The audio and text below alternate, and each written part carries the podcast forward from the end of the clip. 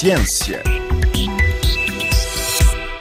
O último relatório da Organização Mundial de Meteorologia indica que as Nações Unidas não vão alcançar grande parte dos objetivos para o desenvolvimento sustentável. As conclusões antecedem a Cimeira de Ambição Climática nas Nações Unidas, que decorre na quarta-feira em Nova Iorque, nos Estados Unidos. Em entrevista à RFI, o presidente da ONG portuguesa Zero, Francisco Ferreira, reconhece que é urgente clamar por mais ação e objetivos climáticos mais ambiciosos. Nós sabemos, eh, por aquilo que foi foi analisado que menos de 10% das metas que têm sido traçadas pelas Nações Unidas têm conseguido ser cumpridas. É realmente um número difícil de compreender, de aceitar, mas também por isso é que nós devemos clamar por mais ação e por objetivos mais ambiciosos. Esta reunião das Nações Unidas vai procurar fazer esse balanço daquilo que é a agenda para 2030. Nós tivemos 17 objetivos para o desenvolvimento Desenvolvimento Sustentável aprovados unanimemente em 2015. Estamos a meio caminho e é a altura certa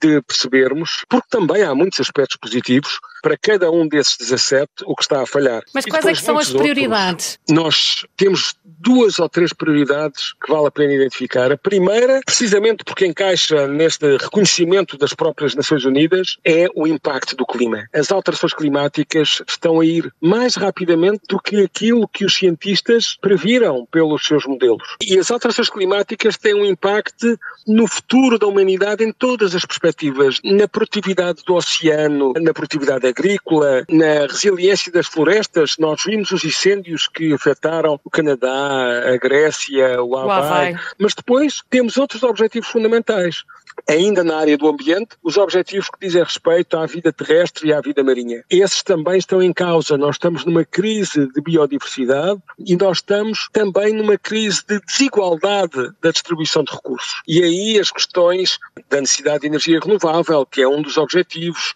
também as questões todas relativas às cidades sustentáveis e à pobreza e à fome e aos problemas do abastecimento de água, tudo isso são aspectos cruciais, porque nós não podemos aqui separar também o ambiente das questões económicas, das questões sociais, das questões de governança. Já aqui falou de episódios climáticos extremos, incêndios na Grécia, no Havaí, as secas, as cheias na Líbia, são cada vez mais frequentes. Uma transformação rápida das sociedades é a única solução possível? Há aqui uma responsabilidade de todos. E isto pode-se pensar, ah, então, eu responsabilizando todos, cada um vai passar a responsabilidade para o outro e não para si. Mas o que é facto é que eu preciso, da parte dos países, uma clara aceleração do fim dos combustíveis fósseis, e é isso que vai estar em cima da mesa na quarta-feira, na cimeira que o secretário-geral das Nações Unidas, António Guterres, vai fazer para juntar os diferentes líderes nessa conversa, mas que vai ser, espera-se, um pouco mais que conversa, porque alguns países vão realmente mostraram mais ambição, se calhar ainda insuficiente, mas mais ambição nas suas metas e é uma preparação para a, conferência que vai ter depois lugar no Dubai eh, no final de novembro, início de dezembro. Mas, ao mesmo tempo, eu preciso de, como dizia, responsabilizar países, mas também as empresas, os municípios e as pessoas. Mas terminar com os combustíveis fósseis é realmente uma das grandes prioridades, porque é a queima do gás natural, do carvão, do petróleo que eh, estão a causar as principais emissões de dióxido de carbono. Mas, por outro lado, também nós temos que acabar com a desigualdade e com o desperdício de recursos que temos à escala mundial e isso tem uma ligação direta ao prejuízo para o clima e para a biodiversidade. Foi esta a mensagem que pretenderam passar com a participação que a Associação Zero teve este fim de semana numa manifestação em Nova Iorque contra a utilização dos combustíveis fósseis? Sem dúvida. Não apenas em Nova Iorque, mas eh, por todo o mundo, as associações de ambiente procuraram ser muito claras. E o próprio secretário-geral das Nações Unidas tem-no dito. É a queima dos combustíveis fósseis que nós temos que ultrapassar rapidamente. Temos que usarmos a energia suficiente para aquilo que precisamos, e mas precisamos de muito, muito mais energia de fontes eh, renováveis e não continuar a fazer os investimentos em extrair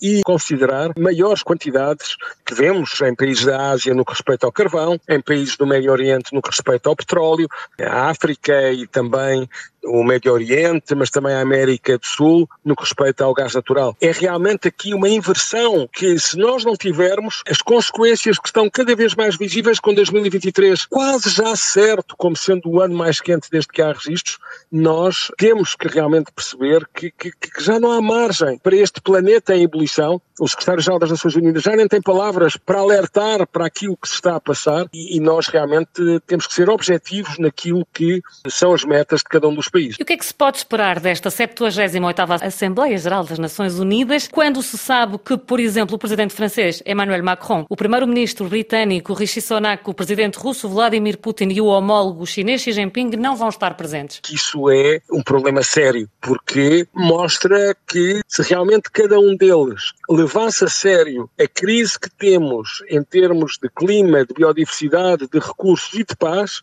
não falhariam esta reunião daquilo que é a concertação à escala mundial, no quadro das Nações Unidas, para procurar ultrapassar os problemas que a humanidade enfrenta. E, portanto, logo à partida, estamos numa posição uh, fragilizada para entendimentos que são cada vez mais essenciais para lidar com, com, com estas crises. O secretário-geral das Nações Unidas, António Guterres, disse esperar que a Assembleia consiga alcançar um acordo para resgatar os objetivos de desenvolvimento sustentável, depois de várias agências da ONU terem alertado que a pandemia e a guerra na Ucrânia atrasaram o progresso em quase todo o mundo. Este acordo será possível? Nós não temos dúvidas que aquilo que foi decidido em 2015 com esta agenda de 17 objetivos para 2030 é absolutamente essencial. E é essencial, acima de tudo, para a humanidade que não tem recursos para lidar com muitas destas consequências, nomeadamente das alterações climáticas, mas que também precisa de ultrapassar as situações de pobreza, de desigualdade,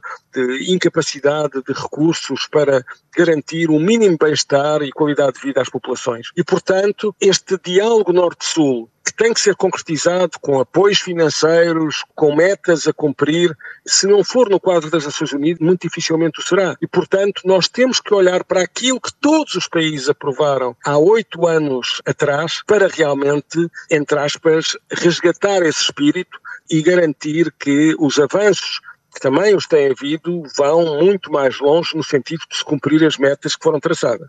Mas ainda vamos a tempo? Eu diria que em alguns vai ser muito difícil nós irmos a tempo. Sem dúvida que temos aqui uma situação frágil para conseguirmos resolver aquilo que muitos países vivem. Porquê? Porque como nós não temos encontrado soluções, muitos dos problemas estão-se a agravar e agora saem mais caros em termos de resolução do que se nós tivéssemos tido a capacidade de gastar o dinheiro logo no princípio, prevenindo e aumentando a resiliência desses países para atingirem os objetivos de desenvolvimento sustentável traçados. É o ponto final nesta rubrica Ciência. Nós já sabemos, estamos de regresso na próxima semana. Até lá, fique bem.